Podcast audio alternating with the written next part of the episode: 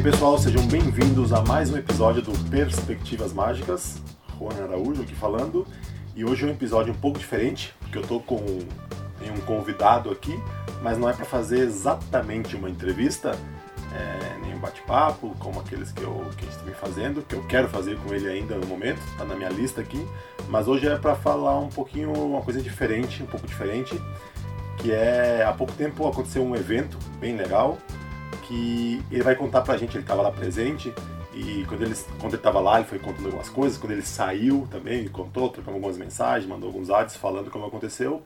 E é bem legal, né, quando a gente não pode ir no evento, quando não pode estar presente, mas tem alguém lá que conta pra gente em detalhe, a gente quase sente como se estivesse lá, né, fica vendo o que aconteceu, o que, que rolou, dá até vontade de pegar ir no próximo e tal. Então eu pensei em fazer isso, fazer um episódio contando sobre esse evento, que é um evento um pouco diferente, não dá para chamar de congresso exatamente, então, para a gente falar sobre esse evento aí, sobre tudo que rolou, seja bem-vindo pela primeira e não última vez, Guilherme Ávila. Tudo bem, cara? Oh, e aí, beleza? Tudo bem, tudo bem. Prazer estar aqui. Obrigado pelo convite. Maravilha. Bom, o Guilherme Ávila todo mundo conhece aí, todo mundo está escutando, imagina conhece, mas para quem, se alguém não sei onde mora aí, fora do planeta, não conhece, ele é o criador do Mágica Online, né? Mas um site aí, a plataforma, a maior plataforma brasileira né, de ensino de mágica, mas não é sobre isso, a gente vai falar. Outro dia a gente vai marcar uma entrevista para falar sobre isso e outras coisas da vida mágica do Guilherme. Mas vamos falar sobre esse evento, né? Que eu não vou nem me atrever a, a falar o nome, porque o Guilherme tem, tem a pronúncia melhor que eu, então fala aí qual que evento foi esse para começar. foi, uma, foi uma lua de mel, né? Não, tô brincando. O, o evento é o Retreat, The, The Retreat, né? Que chama. É um retiro, né? Traduzindo, é um retiro. Então, pois é, foi lá na Costa Rica, é um evento como você falou, né? Não é bem um congresso de mágica, apesar que é, algumas coisas se caracterizam como congresso de mágica, mas é bem diferente, bem disruptivo. E a gente sempre conversa, né, Juan, dos eventos que tem, das ideias, da, né, o que, que muda de um para o outro. Uh, o, o, Magic Live né, fez aqueles talks lá, uma ideia bacana de botar as cadeiras no palco e bater um papo sobre assuntos às vezes mais teóricos e tal. E aí agora o, o Vanish Inc., né, é, dos fundadores que são o Joshua J. e o Andy Gladwin, eles fizeram o, essa ideia do, do retreat, que é, é trazer os mágicos para perto, né, fazer um, um evento de mágica mais é, completamente diferente do que se conhece por aí. Então, é, não é num hotel, não é numa. não tem um teatro, um auditório, não tem uma feira mágica. É, o pessoal não está né, de, de, tênis, de calça, inclusive todo mundo descalço, com água de coco. Eles reservaram um, um retiro, né, um spa. É um local lá que era um spa e aí alugaram lá, reservaram todo o spa para o evento, foram três dias. E aí as atividades aconteciam nas salas de yoga. Uh, e foi em Costa Rica, né? Na Costa Rica, que é um, um local assim já todo né, conhecido por ser paradisíaco, muita natureza, muitos animais selvagens e tal. Então, além das atividades de mágica, tiveram outras atividades também fora isso. Então, estão todos os mágicos ali, o pessoal às vezes numa assim, trocando ideias sobre mágica numa, numa hot tub, né? Numa, numa, numa jacuzzi, né? E aí depois tem atividades de ir pra cachoeira, de fazer uma tirolesa, de fazer várias coisas. Então, assim, é, é bem diferente do que se conhece por aí. Foi minha, minha primeira vez. Agora, inclusive, deixa até te perguntar. É, isso, isso, isso não é, não é a primeira. O Joshua J e o Andy Gladwin não são os primeiros a, fa a, fazer algum evento de mágica com isso, né? Porque tem um na Espanha, na Espanha. Também, que é mais ou menos que segue essa, essa ideia, não é? Do tem. Javi Benítez, alguma coisa assim? Tem, é o Campus Mágico. Acho que deve ter uns eu três. Eu já vi uns dois anos atrás, então é, é, o Fernando Figueiras, acho que organiza, junto com. É, eu vi que tá o Javi Benítez, o Miguel Munhoz que é essa mesma a ideia parecida, né? E até eu esqueci uhum. de comentar, eu ia comentar no, no começo, a gente costuma sempre brincar, né? Que a parte mais legal dos congressos geralmente não são as galas, as conferências, são, são aquelas rodinhas que se formam, né? Fora dos congressos, no bar, tomando uma, quando a galera tá ali, são as atividades informais. Isso é basicamente isso o evento é basicamente isso, né? É, Levado exatamente. isso à extrema potência, porque tá todo mundo ali junto, no único lugar, todo mundo junto, né? Então Essa que é a ideia desse congresso, desse congresso não, desse evento. É, eles, eles, pegaram eles pegaram o melhor né, de um evento de mágica e falaram, ah, que tal a gente fazer os três dias só com isso, né? Só com o melhor. E aí, enfim, foi ótimo. Mas a mesma, tá, mas então aí então começa contando pra gente como é que era assim, primeiro a estrutura, tá. porque tinha, tem caras, né? Tem, não é que é só, ah, vamos se juntar lá para conversar, não. Tem os, digamos, os palestrantes, não sei como, os conferencistas, tem as atrações, né? Tem os caras e depois. É. Tá, então, antes de, de, de, falar sobre isso, só falar rapidinho aqui, sobre, porque algumas pessoas até perguntaram, né? Eu botei uma, uns stories e tal, e aí é, esse negócio né, de eu ter viajado de lua de mel ou congresso de mágica e tal, então foi o seguinte, é, saiu, a, eu recebi o um e-mail do, né, do Vanishing falando sobre, sobre o, o retreat, e aí eu achei a ideia incrível, falei com a Lisier, né, minha, minha esposa, quer dizer, que na época não era ainda, a gente ia casar em março e tal, então a gente combinou de, é, em vez da gente fazer uma né, viajar para um outro local, vamos viajar para Costa Rica. Aí o evento é, duraria três dias lá e depois disso a gente ficou mais nove dias. É, a gente alugou um carro e curtiu o país e foi incrível também. A gente foi para as praias, foi, foi demais. Então, no evento, lá no retreat, ela estava comigo. Apesar que não que não poderia, como ela não não estava como exatamente uma, uma participante ali, né? Então, nas conferências, nos momentos ali, é, ela né, ia tinha várias outras atividades, né? É um, é um resort, é um spa, então você pode fazer massagem, você pode ter um hot tub lá, tem uh, um restaurante estava sempre, sempre aberto, com comidas é, todas saudáveis e tal. E foi isso. E ela curtiu pra caramba. Não, também. é, deixa eu fazer uma, uma, uma, uma parte que isso é muito importante. Você teve a coragem mesmo de fazer isso antes de casar ainda. Isso é, ela até uma possibilidade de cancelar casamento, de propor Exato. que a lua de é, mel pra, fosse no pra, evento de mágica. É, para muitos, né? Mas pra gente aqui não. Ela, ela adora mágica e na verdade, a gente está junto aí já há nove anos e foi o primeiro congresso, de, quer dizer, congresso, de, de novo, né? não evento. é um congresso, mas Sim. foi o primeiro evento de mágica que, que ela foi comigo. Até porque é isso que você falou, né? Os eventos de mágica, putz, são né, até desrespeito falar isso aqui, mas eh, você vai levar, às vezes, sua esposa, ela vai achar um saco, porque, cara, ficar vendo conferência de um, de um assunto específico sobre mágica, e aí depois. Eu acho que a parte que mais gostam é, são, são as galas, né? Os shows. Então, pois é, aí então tô, tô, falando que a gente, que ela foi, foi comigo justamente porque é, eu vou contar algumas histórias daqui a pouco, tá? então só pro, então é pra isso. situar, eu, claro. A gente, é, só para situar. Então a gente ficou três dias lá e depois a viagem continuou, mas, cara, foi muito bacana. Então vamos lá, posso contar como é que foi então? Vai lá, manda ver. Beleza, a gente chegou lá, é, então o nome do lugar é Pura Vida. Era realmente um spa, é um retiro de yoga. As comidas são todas saudáveis. Então, é, cara, um lugar maravilhoso e tal. E aí eles reservaram esse espaço para poder fazer o evento.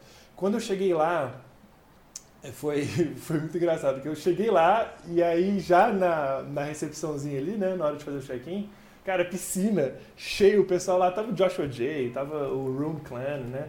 Muita gente lá na piscina com, com baralhos de plástico. Olha só, o povo é, o povo é, é geek, né, cara? É. Com baralhos de plástico e close-up, né, e os tapetes de, de close-up flutuantes na água.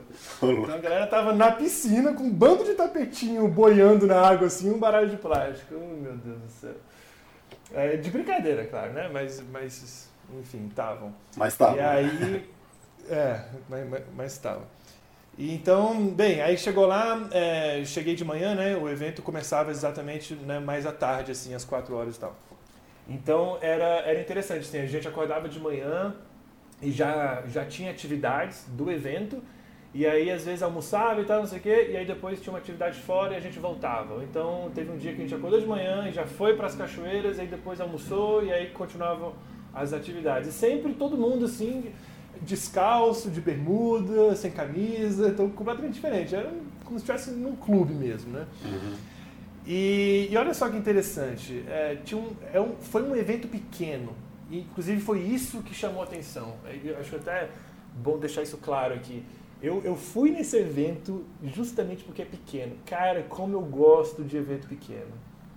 Ah, eu lembro quando eu fui no, no Chile Mágico em 2011, é, o Titonelli estava comigo, inclusive, e é, é, tão proveitoso, né, eventos pequenos, porque quando um evento é grande, você vai no Blackpool, no FISM e tal, Teoflasoma mesmo, você consegue às vezes conversar com, com, algumas pessoas, rever alguns amigos e tal, mas você troca uma ideia rápida ali na, na feira mágica, então em algum momento, e, e dispersa, né? São várias pessoas. Uh, e, e por ser numa cidade, chega à noite, acaba a programação, algumas pessoas vão almoçar, em, vão jantar em tal lugar, outras pessoas vão sair para uma balada, outras vão né, ficar trocando ideia no, lá no hotel até altas horas e tal.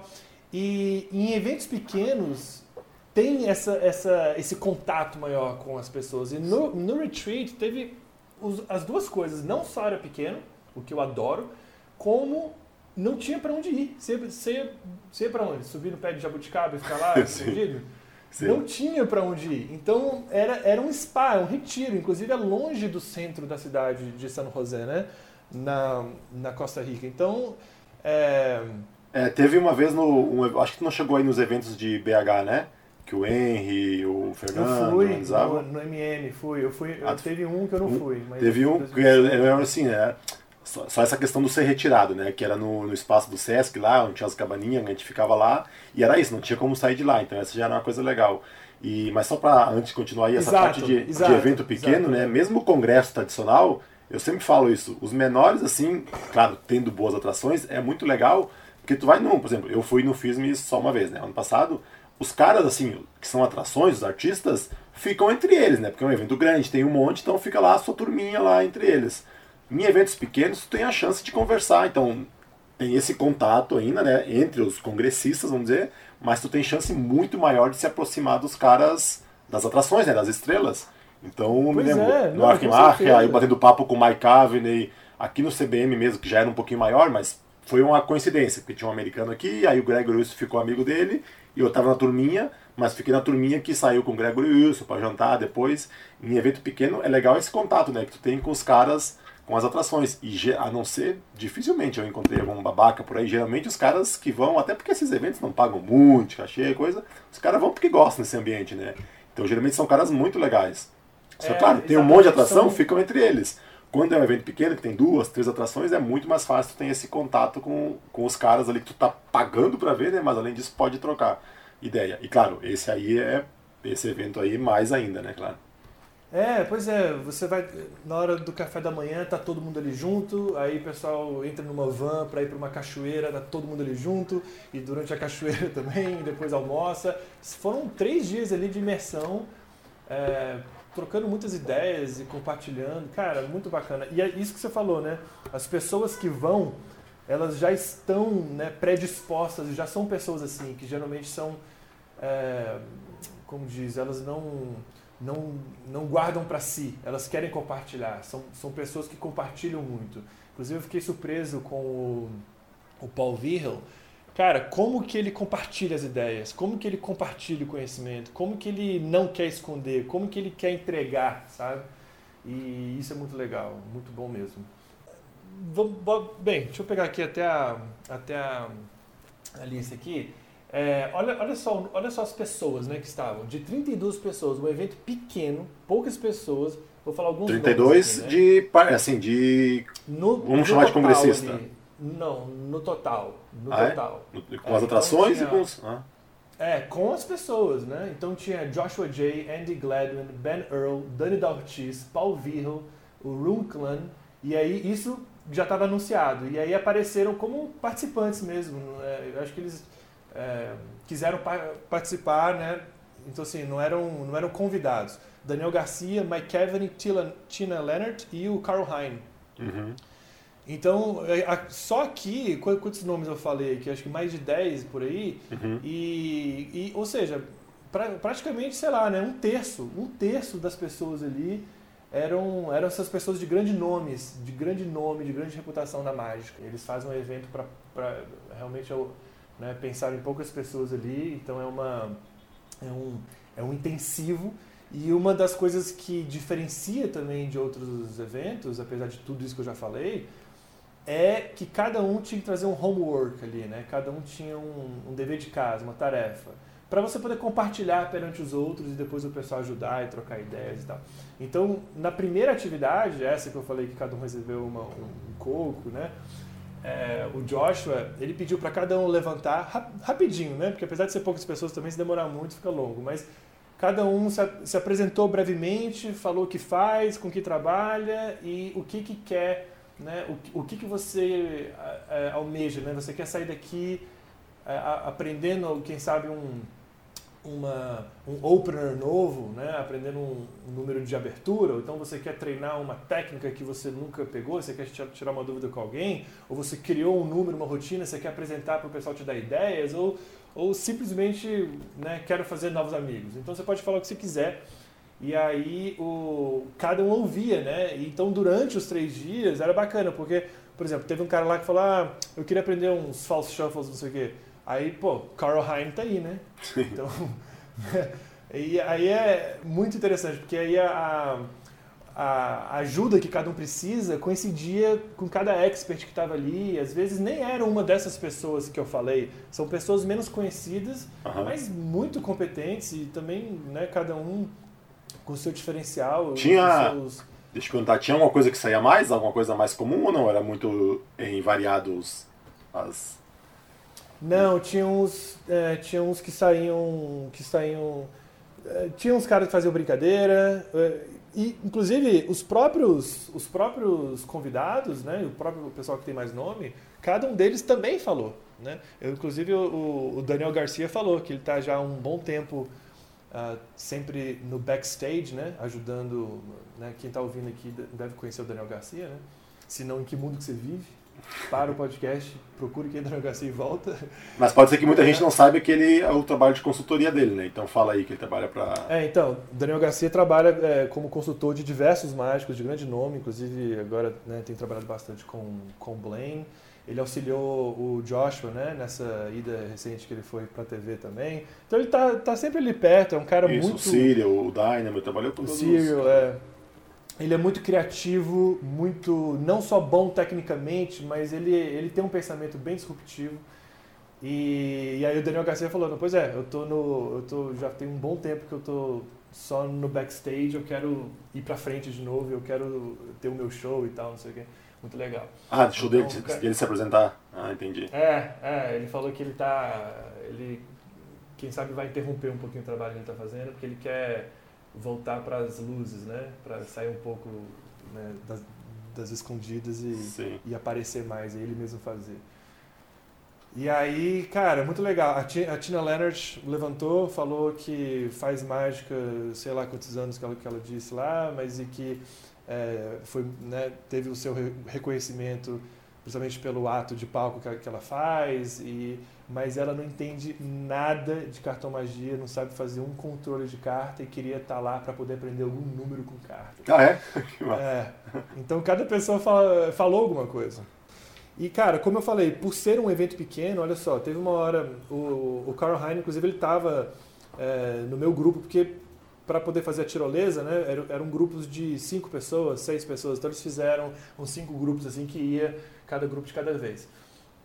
E aí o Carl Hein estava lá no meu grupo e a gente estava esperando, né, chegar nessa vez. E aí, esperando, esperando, esperando, a gente pegou o baralho e falou, não, vamos, vamos conversar então, né? Aí, aí cara, o Carl Hein, ele deu uma conferência ali de false shuffles, de 20 minutinhos ali, mas ele mostrou muita coisa. E, e, e sim, todo mundo já com aquela cadeirinha, sabe aquelas cadeirinhas de, ah. de escalada? Pessoal, imagina só, com aquelas botinas né, de fazer trilha, cadeirinha de escalada, com capacete, porque já ia entrar na, na tirolesa, mosquetão já na cintura. E claro que todo mundo tinha baralho guardado junto. É, não, na, na, verdade, nem todo mundo. Tinha, a gente falou, ah, alguém tem um baralho? Foi até difícil, muitas pessoas deixaram lá, mas tinha um menino lá que.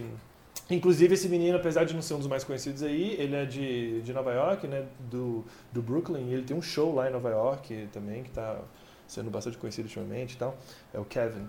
Então, enfim, cara, muito bacana essa, esse, esse contato, esse, esse, essa aproximação com essas pessoas, né? Com essas pessoas tão cada um com seu valor na sua área e tal, muito legal. Então, o que eu estava falando? Pois é, aí cada um falou os seus objetivos, né, e tal.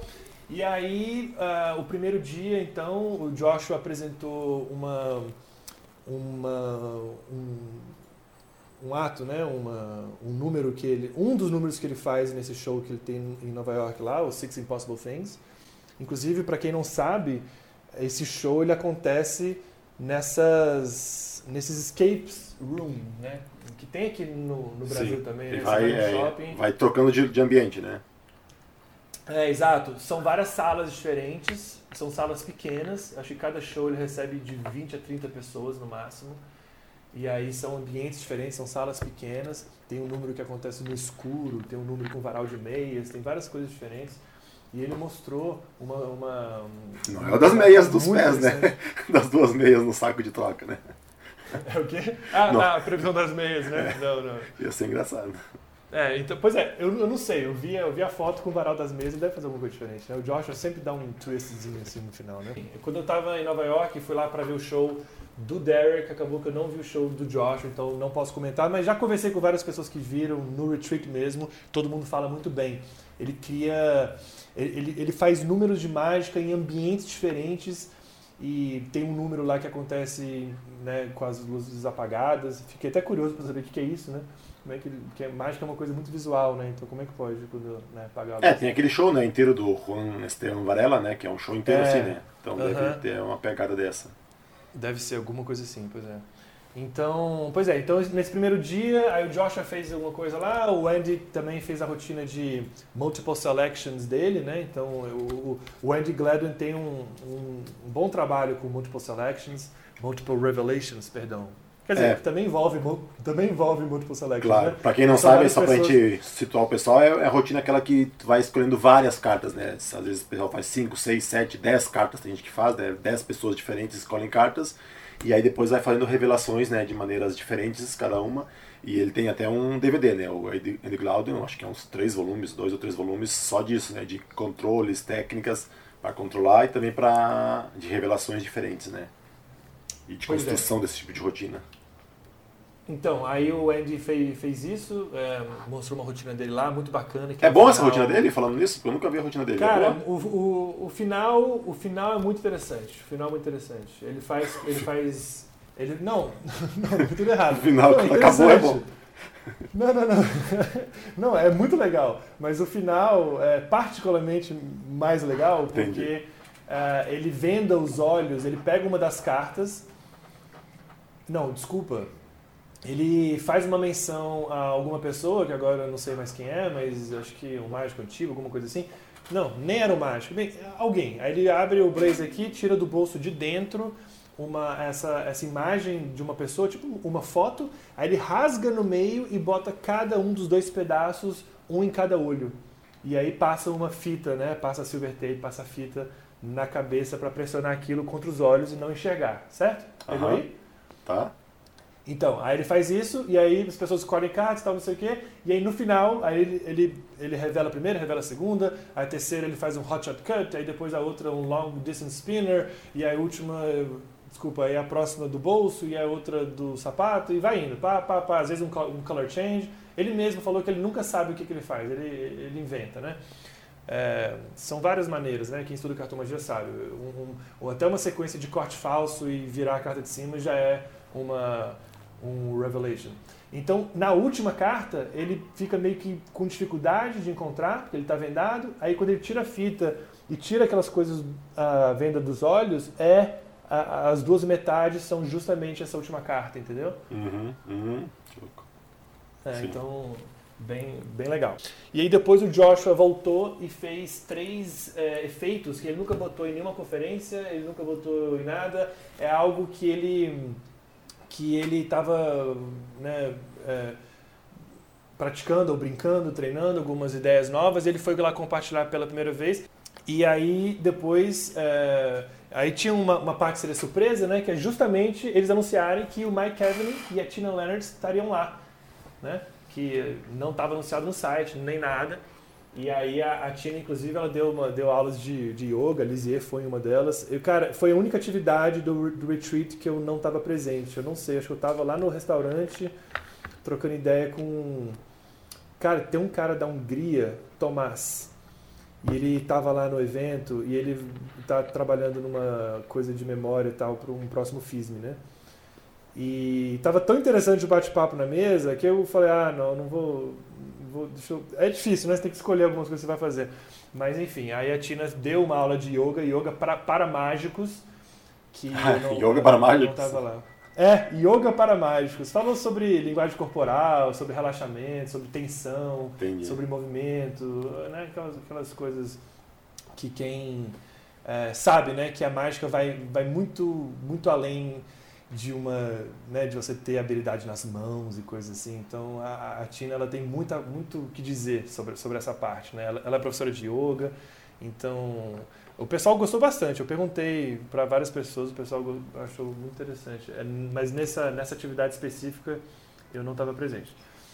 Mas aí, cara, olha só. É, à noite teve uma coisa muito interessante com o Ben Earl, que eu sou fã dele, gosto muito do, do trabalho dele.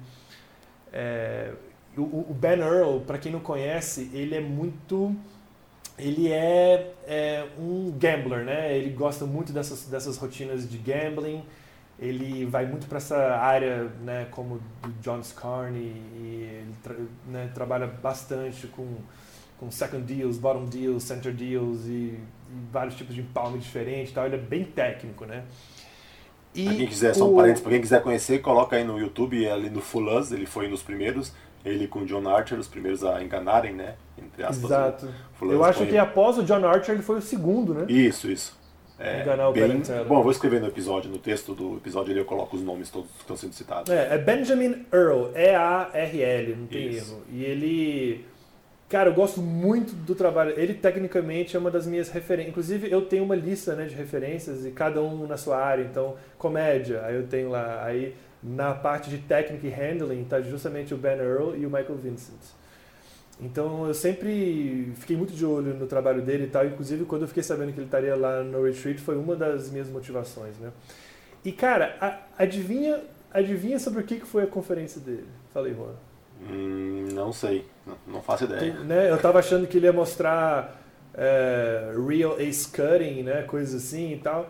Cara, ele falou, ele, ele falou durante uma hora com uma bolinha, essas bolinhas que quicam. Uhum. Cara, muito interessante, apesar que eu acho que várias pessoas às vezes achavam que ele ia falar sobre outro assunto, né, como eu, mas ele falou sobre movimento. Uh, o Ben, ele tem, e aí quando eu falo sobre isso eu penso muito no nosso amigo, né, no, no Daniel Prado, o Ben tem uma, tem uma paixão por é, procurar, assim, o que, que é o um movimento natural? O que, que é você ser invisível ali? Uh, e aí a ideia dele é que muitas vezes quando você quando você treina um número, está fazendo um não uma técnica, tá? Você está fazendo pass. Uhum. O que, que, envolve no pass? Envolve seus 10 dedos, né? Uhum. Basicamente, muitas pessoas diriam, não, apenas meus 10 dedos. Mas e que tá? Não é apenas os 10 dedos. Tanto é, tenta esticar o braço e fazer um pass com os dois braços completamente esticados, tá? sem estar com o cotovelo flexionado, com os dois braços esticados. Uhum. Você vai sentir uma certa dificuldade. Você não deveria sentir se o pass envolve apenas 10 dedos. Porque tanto faz, pode botar as mãos por cima da cabeça aqui, e fazer do mesmo jeito, né? Como é que é? Fala, fala Tô tentando aqui com o baralho na mão e realmente. Ah, tá. Pois é, então ele, tá, ele, ele, o ponto dele é o seguinte: quando você faz um pass, cara, não é só os dedos, é o ombro, é o, é o seu peito, é a sua lombar, é até as suas pernas. Então ele falou sobre pernas, sobre posição de pé. Ele, aí tipo assim, é, faz, faça um French drop ou então um false transfer, que, alguma coisa com uma moeda. Cada um podia fazer o que quisesse. Ou com a bolinha que quica. Pois é, com uma bolinha que quica. Não, não, não, não, a bolinha não é, não é agora não. Então você pega uma moeda e faz alguma coisa. Agora pega a bolinha que quica, coloca no seu no seu cotovelo, imagina só, tá? Você está aqui, você está em pé, aí uhum. você pressiona a bolinha com o seu cotovelo né, contra o seu corpo, sem deixar a bolinha cair. Uhum. E aí você tenta fazer esse false transfer sem deixar a bolinha cair. Agora, mais difícil. Quer dizer, perdão, antes disso é o seguinte, você bota a bolinha na sua axila. Eu ia falar sovaco, mas é axila, né? Você bota, na, você bota na sua axila a bolinha sem deixar ela cair. Aí você, você vai ver que, que o movimento vai ser mais difícil. Agora, mais difícil ainda, bota ela no braço. Então, entre a, entre, entre a axila e o, seu, e o seu cotovelo. Bota a bolinha no braço, para o braço pressionar contra o corpo sem, sem deixar a bolinha cair. E uhum. tenta fazer o mesmo false transfer. Ou então o mesmo pass. Agora, mais difícil, bem perto do seu punho, antes de começar as mãos, coloca essa bolinha contra o, o, o corpo, né? Uhum. tá? E aí tenta fazer esse mesmo movimento. Então você você vai entendendo, você vai entendendo assim, poxa, tá difícil. Por quê? Porque você mexe o ombro. Porque você, você tem uma postura diferente com o seu peito quando você faz tal coisa. E aí, se você fizer da maneira como você quer, a bolinha cai. Então você começa a entender, e aí ele foi além, né? Não vou falar, bem, a gente já está aqui já quase né, 40 minutos aqui, mas é, ele foi uma hora de bate-papo sobre, sobre essa questão. Aí ele botava a bolinha no chão. Agora tenta fazer o seu false transfer, o seu pass, o seu empalme, o que for, com o pé nessa bolinha e fazendo um movimento circular com o pé no chão. Por quê? Para ver se você consegue, é, enquanto você controla o seu pé, você também fazer um pass que seja invisível. E aí ele foi trocando essa ideia e claro que antes de começar, ele fez uma, um número lá, a pessoa pessoa escolhe uma carta e aí ele faz todo um empalme, passa por trás do corpo e troca e coloca no bolso de uma maneira tão natural, tão natural. E o que, o que ele quis mostrar é como que as mãos caem. A mão tem que cair, né? É, é, não, per, perdão, perdão. Como que a pessoa que está fazendo uma transferência falsa, ela quer mostrar que não tem nada na mão e ela vai lá e derruba a mão. Sim. Só que muitas vezes, quando você faz um, né? Imagina só que você pegou realmente uma moeda É, tu tenta ser mais natural do que tu seria normalmente, entre aspas, né? Tu tenta forçar um negócio e é, às vezes tu fica, aí... numa posição natural, tu fica com um negócio que tu estaria escondendo mais do que tu tenta, tu tenta mostrar mais que tá, tá vazio do que, do que tu farias se não tivesse nada, às vezes, né? Exato, exato. Então, ele foi. Ele, bem, eu estou falando de maneira resumida, né? Você imagina, uma hora sobre, sobre isso. Então, ele foi muito além e tal. E foi bacana, ele fez Uh, o workshop dele inteiro, bem no início ele pegou um baralho só para poder fazer um empalme e tal, mas enfim, dois minutos. O resto foi sem nem tocar num baralho e vindo de uma pessoa que a gente sabe, né? Veja lá o ato no Fulas que você vai entender. Ele tem um vídeo muito bacana que é o Past Midnight também e vários outros trabalhos. Ele tem coisas que não botou em vídeo, é só, é só texto, que é o Role Player, aquela rotina de poker dele que é, que é só em livro. Uh, então, enfim, estava todo mundo esperando, né, que né, ele seria um cara técnico ali, fazendo uma coisa de, com cartomagia, e ele fez completamente diferente. Ele falou sobre naturalidade, sobre movimento. E, cara, o Ben, ele estuda isso. Ele vê um cara, assim, nas mesas de poker, né, quando uma pessoa vai trapacear, ou então um cara que faz alguma coisa com dado e tal, como é que ele balança o dado? Como é que ele joga o dado? Como é que ele troca o dado? Ele, ele estuda a naturalidade, como que são esses, esses movimentos, muito além dos dedos ele olha o ombro, ele olha as costas. Então, tipo assim, o swing que o braço faz. Aí ele pega os melhores, assim, as, os mágicos que têm as melhores técnicas, que executam as técnicas muito bem. Que, o que, que, eles fazem. E aí o Ben está fazendo um puta trabalho sobre, sobre isso, sabe? É, buscando a naturalidade, buscando o movimento para poder atingir essa invisibilidade, né? E aí o Daniel Prado, é, eu sempre lembro dele né, sobre, sobre esse assunto. Tranquilo. Então, dia, dia seguinte, a café da manhã e aí teve a tirolesa, né? Então, sem, logo após o café da manhã, já entramos lá na van e foi, cara, um espaço bem, bem legal lá, bem mais alto e aí cada um né, botava o capacete, botava aquelas cadeirinhas de escalada. É, a tirolesa não precisa ser os detalhes, não precisa entrar em detalhes não.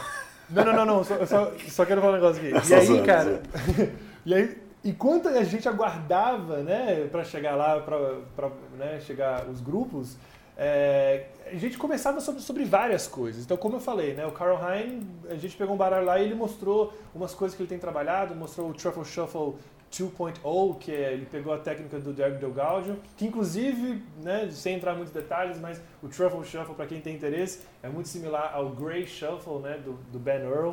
Eu vou abordar tudo isso também lá no curso do Magic Online de Enciclopédia de Técnicas com Cartas, lá que eu vou lançar em breve.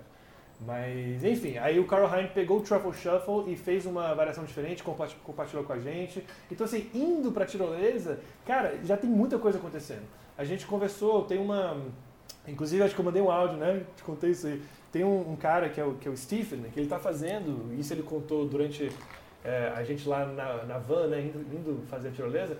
Ele, ele contou, cara, ele tá, ele tá fazendo um projeto de, de um hotel em formato de cartola é, só que ele tá assim, o cara não pensa pequeno não, ele tá fazendo 100 desses hotéis. Aí é um em Las Vegas, um em Orlando, um em Dubai, ele falou lá cidades. Ele tem vídeo do protótipo entrando no hotel e tal. Ele falou que até mostrou o vídeo pro Copperfield. E Aí ele contou lá que ele tá com. Aí falou do sócio dele e tal, mostrou a ideia. E, cara, ele tá fazendo. é, é, vai ser uma, uma, uma construção que vai ser tipo. Um- uma área vai ser um hostel, outra área vai ser um hotel, mas tudo com essa temática de mágica. Aí ele falou as ideias dele assim: você entra no quarto, o que, que acontece? Aí ele tá pensando assim: como que uma torneira sai água? Como é que você pode fazer isso de um jeito mágico? Chuveiro, ele tá querendo fazer sair Aham. uma, uma luz da água lá e tal. Enfim, o cara é muito louco lá. E super gente boa o Stephen, gostei muito de conhecer ele. É, essas ideias malucas muito legais, mas ele também como pessoa, ele falando, cara, o cara é muito doido. E, então, assim, é, é muito, muito legal essas atividades, porque durante as, as atividades oficiais, você fica em silêncio ali, né? Você não vai ficar conversando enquanto a pessoa está fazendo alguma coisa. Então, enquanto a gente ia para cachoeira, para uma tirolesa, a gente é, compartilhava ideias paralelas ali e falava, cada um falava do seu projeto e tal. Muito, muito legal. E aí, beleza. Aí, após o almoço, né, teve uma, uma jam session, né? Então, um momento bem informal ali, cada um fazendo mágica, um pro outro, trocando ideia, compartilhando técnicas. E a gente aproveitava esses momentos para poder... é, aquela coisa que eu falei, né? No início, cada um tinha um objetivo, então a gente compartilhava essas ideias nesses momentos de jam session, momentos informais. E aí o Andy Gladden fez uma, uma próxima conferência justamente sobre Multiple Revelations. Né? Como eu falei, no primeiro dia ele fez a performance, ele Uhum. apenas executou né? como um momento de boas-vindas ali, de, de início do evento, e ele fez uma, uma, uma conferência ali de umas duas horas falando sobre Multiple Revelations, a maneira, por que ele gosta, falou que ele trabalhava muito em Londres, ah, fazendo mágica em, em, em nightclubs e boates e tal, e muitas vezes ele não podia falar muito, né? Então ele a, a, a ideia do, do Multiple Revelations é, casou direitinho com essa necessidade dele. Ele pode fazer um número que envolve a mesa inteira, todo mundo participa, cada pessoa escolhe uma carta. E também ele não precisa falar muito. Ele pega a primeira carta, não é pá, faz um color change e vira. Pega a segunda, não sei o que, não sei tira do bolso. A terceira do sapato, a quarta do chapéu. E aí vai indo, né? Então ele compartilhou várias ideias, falou duas horas sobre isso, mostrou uns revelations diferentes, mostrou a ideia dele pro final. E, enfim, por aí foi. E aí depois teve um próxima, uma, uma próxima conferência com o Ben Earl de novo, agora sim, né, com baralho nas mãos, então ele mostrou algumas coisas lá que eu já conhecia, porque não teve nada de novo dos materiais que ele já publicou. Mas muito bacana, né? Claro, ver a pessoa fazendo ao vivo e Sim, tal. claro. É, o Ben Earl, eu, eu particularmente, o que eu mais gosto dele, tecnicamente dizendo, é o one-handed shift. Ele faz um pass com uma mão é, muito, muito bem feito. E aí ele fazendo lá ao vivo, cara, realmente, assim, é, é, é- é impecável a técnica. Então, apesar que eu já conhecia né, o que ele mostrou lá, de números e tal, foi muito legal poder ver ao vivo, né, como sempre é.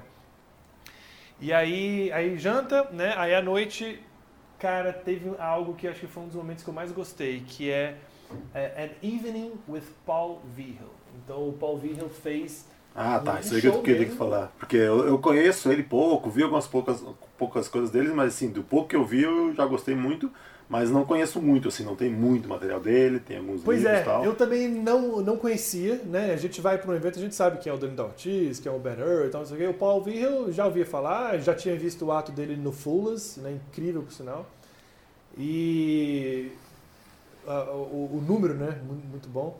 Mas aí é, eu também não sabia muito sobre ele. E, cara, foi demais, foi demais. Inclusive, ele escolheu, inclusive nessa, nesse Evening with Paul Vigil, como era mais um show, né? Eu perguntei lá pro pessoal se, se tinha algum problema, eles iam assistir também. Eles falaram, não, imagina, sem, sem problema nenhum, tal, pode, pode, pode assistir. E aí, né, num bando de homens ali, né, eh, então assim, ele, ele, ele escolheu ela para participar ali na, na frente e me chamou também. Então foram, fomos nós dois, a gente, né, ficaram os dois ali, um de cada lado da mesa. Então pude ver assim do melhor ângulo, bem ali de perto, do lado dele. E, cara, o Paul Virro é, é outra pegada, né? Completamente diferente do Ben Earl, completamente diferente de, né? Não é a questão dele não é a técnica, não é a manipulação, é, é, é a, é a atmosfera, a maneira como ele apresenta, cara, muito bom. Pensei muito, inclusive, no próprio E- no, no Eric, né? Para quem não sabe, o Paul Virro foi um, do- um dos alunos e um dos alunos né, mais é, mais próximos né, ao Johnny Thompson, né, ao, ao Greg Thompsoni. Sim. Então ele, ele tem muita coisa do Johnny Thompson, ele tem várias histórias para contar, ele contou muitas coisas. Se quiser, ele falou uma coisa do Jimmy Gripple, se quiser eu posso falar aqui. Você vai me moderando nessa coisa aí, mas é, ele, ah, ele, ele mistura o mentalismo, mas ele também, ao mesmo tempo que é um show de mentalismo, ele fez, ah, ele fez Egg Bag, né? Ah, é, ele fez, pois é, ele fez Egg Bag, muito bem feito, gostei bastante, gostei bastante. Diferente Então, da do ele- John ele- Thompson ou baseada no John Thompson muito? Não, baseada, tem, tem, umas, tem umas diferenças ali. Ele fez coisas com, com moeda, tipo, onde é que tá a moeda de cobre, de prata, não sei o quê, então coisas que não são mentalismo, né? Aham. Então ele até começa, ele fala, alguns me chamam é, de mentalistas, outros me chamam de não sei o quê, ou quem sabe um psychic. Na verdade, sei. Aí ele, ele começa assim de um jeito muito, muito interessante e ele fala, uh, I will show you uh, number, uh, né, nú- número um, uma coisa, nú- número um, uma coisa que você nunca viu antes. Número dois, algo que você nunca vai ver novamente. Número três, algo que você vai se lembrar pro resto da sua vida. Então ele começa. e A ele- maneira é everyday, tem que. É, depois é. tem que segurar depois disso, tem que cumprir a maneira. Pois é, pois é. Depois tem que. Né? Agora falou, agora Tem que faz. entregar. Né? É, mas ele faz. E. É, cara, o personagem dele, inclusive antes desse. Eu já tô já no dia 2, né? No Aham. dia 1, um, durante o café da manhã, o almoço e tal, teve uma hora que eu estava, ele estava bem do meu lado ali no almoço e a gente conversando sobre outra coisa, sobre, sobre vida na Terra, sobre ter 8 bilhões de pessoas qual seria o futuro da humanidade, e eu falando do meu ponto de vista, e o Stephen falando dele, né, que o Stephen é muito otimista, esse cara que está fazendo hotel aí e tal. E a gente conversando sobre assunto nada a ver com mágica, e aí o Paul, o Paul Virrell entra e, e ele dá uma opinião assim, mas o jeito que ele fala, ele arregala o olho. Cara, parece um, sei lá, até parece que ele tá de brincadeira, assim, mas é, é, é ele, cara. O, o- a, maneira como ele fala, e, e ele tem, depois de um número assim, ele, ele, faz, ele, ele tem um, uma, uma maneira que ele termina, ele fala, oh! Ele, tem essa, essa, essa brincadeira. Então tá, você vai acostumando, chega no, no quinto número, você espera acabar pra ele fazer esse barulhinho que ele sempre faz. Então, assim, cara, muito bacana, excelente personagem, muito carismático, todo mundo fica vidrado.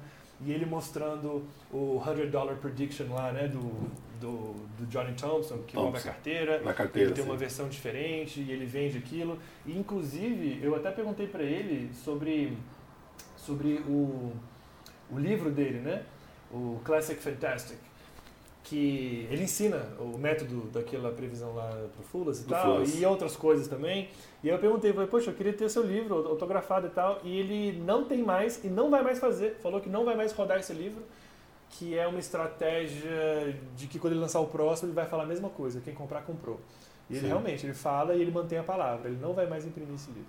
E, cara, e o, e o Paul Virrell, depois do... Quando o retreat acabou, que a gente tá com um grupo dos participantes lá e tal... Cara, ele, ele, assim, mandou uma mensagem longa dizendo que foi um prazer estar lá e que quem teve dúvidas sobre tal e tal é feito. Aí ele falou... É, quem quiser a moeda que ele usou, não sei o que, ele não tem muitas, ele tem, tem umas 15, mas ele manda é, quem, quem quiser, não sei o que, e que tal mês vai chegar mais. Assim, sempre querendo compartilhar e querendo. Aí você tem dúvidas sobre um script que ele usou, um texto, onde ele pegou. E aí ele. Inclusive o, o Paul Virrell tem. Ele, ele pega muitas. ele- essas frases que eu, que eu falei, né? Ele tem várias coisas que são de outras pessoas, obviamente, mas ele sempre, sempre dá os créditos. Inclusive o, o Rick Maui, você sabe quem é? Eu sei porque eu, esse tempo até tava, enxer- tava vendo uma. Tem uma conferência da Penguin deles três juntos, né? O John Thompson, o Rick Maui Exato. e ele. E eu conheci Exato. o Rick Maui do Então- livro, aquele livro de, de tarô, né? Tem um livro só com mágicas com números de tarô, acho que é isso, né? Tem, Uhum. e, mas eu vi por cima, assim, só. E, nunca não- Aquela, aquela gag que o Paul Virrell faz de, com a caneta, não sei se você conhece, é do Rick Maui. Então ele. E aí alguém, alguém perguntou que achou legal tal coisa, se, se podia usar. Ele falou, não, isso não é, não é nem meu, é do Rick Maui e tal. Mas aí ele. É, assim, é uma pessoa. Ele, ele não é um cara assim que foi lá pro evento e sumiu. Ele tá sempre ali querendo ajudar e quem tiver dúvida me mande um e-mail que eu te explico tal coisa. Cara, gostei muito, foi uma pessoa que me surpreendeu. Eu não, não conhecia muito. Ah, adorei o show, adorei. E depois teve a, a explicação, né? A conferência que ele explicou É, não tudo ali, mas algumas coisas. E às vezes, às vezes, por tempo, não é nem porque ele não queria compartilhar. É, é, era, era, era, apenas uma hora e meia. Ele falou, gente, escolhe o que, o que vocês querem, em qual ponto que eu foco aqui. Aí o pessoal falava e tal, e ele explicava. É legal, né? Massa quando acontece essas surpresas, né? Que caras que não conhecem, não esperam muita coisa é... e, é, e às vezes é, tem uma Exato. revelação. Inclusive, assim, ele, ele pegou aquele. Ele tinha um bolo lá daqueles cartões da, da Penguin Magic. É, é, quando, quando você faz uma, um Penguin Live, eles dão né, aquela raspadinha, né? Aí ele pegou um bolo lá e deu para cada um. Então o pessoal podia, caso alguém esqueceu alguma coisa que ele falou lá e o material coincide com a mesma coisa que ele fez na Penguin, você podia acessar lá porque ele deu acesso a cada um, ele deu o cartão para as pessoas. Muito gente boa, muito gente fina, gostei muito dele, cara. E deixa eu ver, Paul Virral mais alguma coisa? É, não, foi, foi isso. Eu, eu achei legal, chamaram de An Evening with Paul Virral. Então deixaram ele, deram carta branca para ele fazer um show e depois ele, ele, ficou muito tempo no show, então não sobrou muito tempo para explicação. Acho que ele ficou mais de uma hora lá fazendo a performance, o que eu acho ótimo, né? Uhum. Ele ficou mais de uma hora fazendo a performance e depois ficou um tempinho lá, lá explicando algumas coisas que o pessoal mais, mais pediu. É, aí, beleza. Depois do Paul Virral, cara, cara que eu sou fã e Deixa eu adivinhar. amigo Rune Clan. É, e eu lembro agora do Titonelli, né? Titonelli é fã número um do Rune Clan. Inclusive eu falei, teve um dia que a gente tava lá nessa jacuzzi, nessa hot tub que eu falei. Aí tava, tava o Rune Clan, tava esse Stephen, tava eu, acho que o Joshua e, um, e o Raul, um cara que mora na, em São Francisco. E a gente trocando ideia, e, e eu, eu, eu falei pro Rune, né? Eu falei, cara, eu tenho um amigo no Brasil que é seu fã. Aí eu falei, né, o Titonelli, ele, ele até brincou, ele fez umas piadinhas lá, porque o Rune é todo, todo comediante, né? Mas, cara. Não, ele é comediante, é o trabalho dele. Pois é, ele, então, ele é comediante, ele, ele já ele fazia muito teatro. Isso, explica aí sem, pra quem não conhece comédia. quem é ele, que além de mágico ele é comediante, é muito famoso. Tá, né, o, Rune, o Rune, ele, ele, ele é da Dinamarca, ele, ele mora em Copenhagen e ele é, cara, acho que quem, entre aspas, descobriu o Rune foi. Tô falando merda aqui? Foi, foi o Joshua, né? Porque eu acho que o Joshua fez algum tipo de trabalho lá, conheceu ele localmente. É, foi, acho que na verdade a primeira, a primeira coisa dele, publicação no meio mágico, foi nas. O Joshua publicava na Magic Magazine, né? O. Números de outros, né? O pessoal mandava e ele publicava, né? E é isso, ele mandou lá que depois, para quem não sabe, foi a rotina base para a rotina do Rick Merrill, lá que ganhou o FISM, o Grand Prix do FISM, né, com aquelas canetas e moedas. Então foi a primeira, isso, ele mandou uma rotina pro Josh J publicar na Magic. Pois é, e aí eles começaram a estreitar o, né, as relações ali e tal, e aí o Joshua fez um livro, né, chama uh, The Rune World. Ele escreveu um livro lá sobre as ideias do Rune, que são muito interessantes, muito interessantes publicou pela... E o livro é muito legal, no formato muito legal, né? Tem uma parte que é em quadrinhos, assim, é tipo um comic book, né? E, e... Cara, muito, muito bacana, né? Não, super. E o, e o, material dele, ele é uma pessoa, ele é muito, muito talentoso. Para quem não sabe, o, o filme é, Kung Fu Panda, né? Que, o, que tem um panda lá que, que é ninja. O Kung Fu Panda, ninja, Kung Fu. E aí ele, na Dinamarca, quem faz a voz do Kung Fu Panda é, é o Rune lá. Então ah, é? é, ah, é ele é muito ele é muito conhecido assim, não não só na mágica e tal ele uh, ele tem essas participações que ele é muito conhecido nessa parte do teatro que ele trabalhou um bom tempo e tal e aí teve uma uma espécie de conferência eu falo espécie porque foi é, foi um bate-papo, né? Ele não mostrou número, não explicou número, foi um, foi um bate-papo sobre ideias gerais, sobre como montar um show. Porque o Rune, ele monta um show muito rápido, é, claro, não é uma ideia muito complexa que gira em torno de um tema único e tal, como por exemplo o show do, do Del Gaudio, né?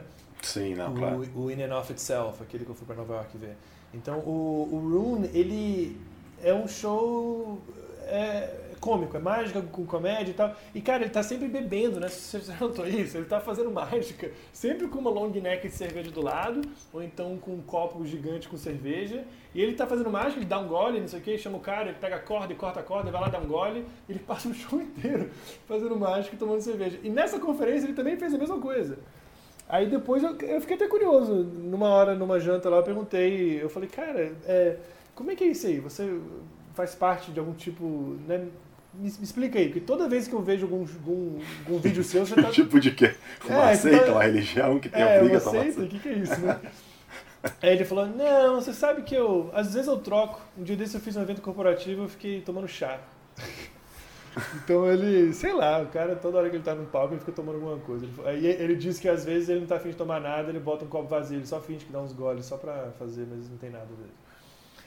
É, enfim. E aí, cara, ele fez, ele mostrou umas um trabalho que ele tem que eu particularmente não não conhecia, com manipulação de bolas, tipo bolas Excelsior, uns passes diferentes, uma maneira, ele usa jogadores de tênis tem uma tipo uma uma, uma pinça, né, que a gente chama de, de pinça no, no mundo da manipulação, mas tem uma Ah, um negócio na cintura aqui para deixar as bolas, para não botar tudo no, no bolso, porque não cabe.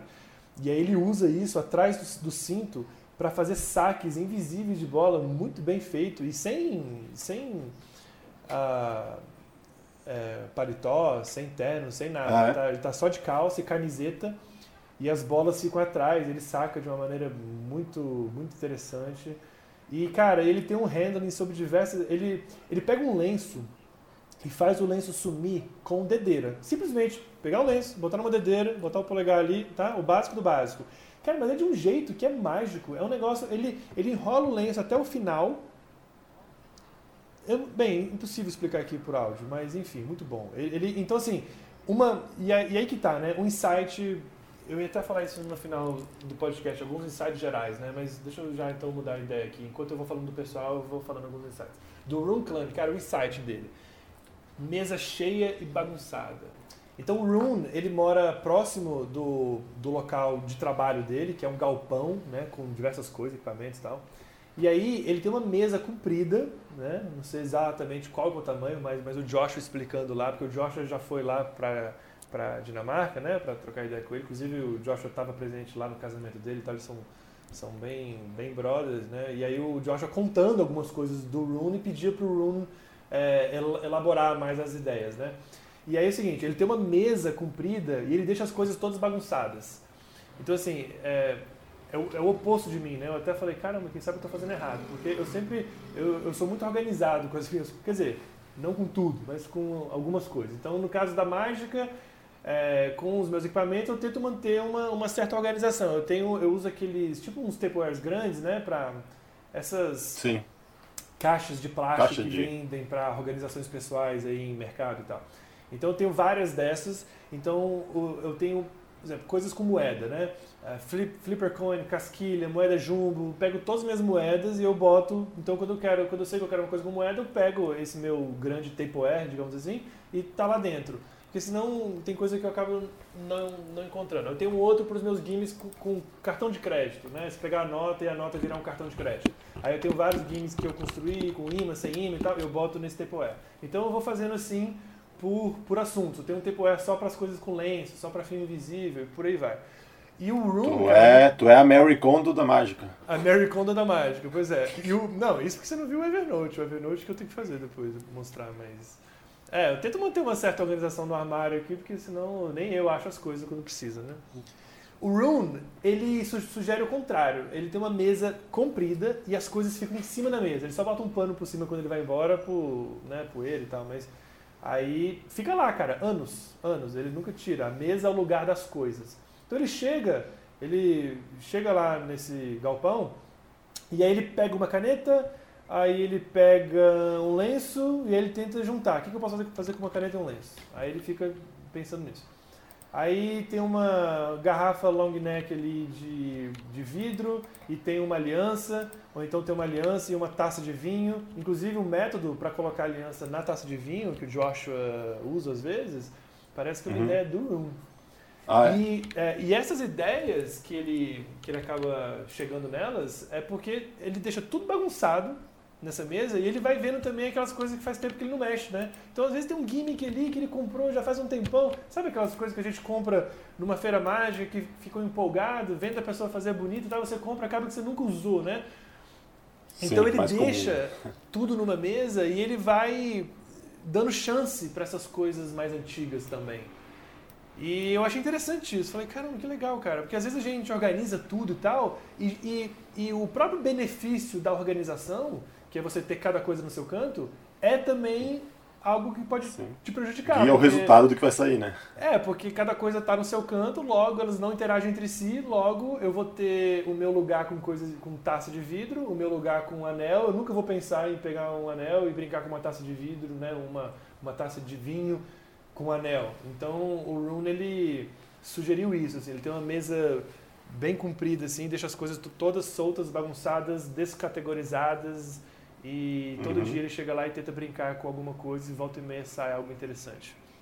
Tem uma, deixa eu só fazer um parênteses aqui, porque, bom, é, tem a ver com o assunto.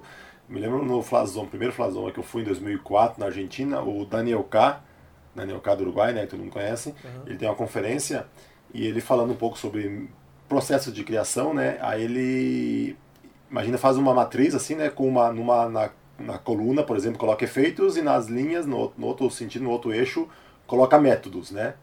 Métodos para qualquer coisa, métodos. Fio invisível, imã, em qualquer coisa, né? E na outra coluna e aí fa tentar fazer relações e ver né, o que poderia sair. Métodos que normalmente não é para aquele efeito, né? Ah, se poderia fazer.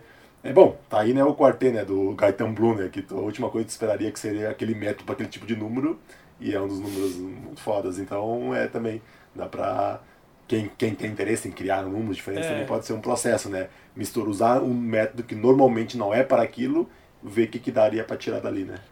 Cara, isso, isso é muito legal. Aí podia ir além, eu ia até falar uma história aqui da, da Ruffles, tem uma, uma, uma maneira que eles fizeram para deixar a batata ondulada, eles estavam pensando em métodos que têm a ver com processos de alimento e nesse mundo aí, né? Eles resolveram Sim. o problema com um, um, cara que é da área de som, de acho que é um engenheiro de som e tal, de áudio, engenheiro de áudio. E ele usa ondas, ondas sonoras, são ondas mecânicas, para deixar a batata ondulada. E aí, olha só, resolveram o problema do mundo das batatas com um cara que é engenheiro de som, né, de, um engenheiro de áudio.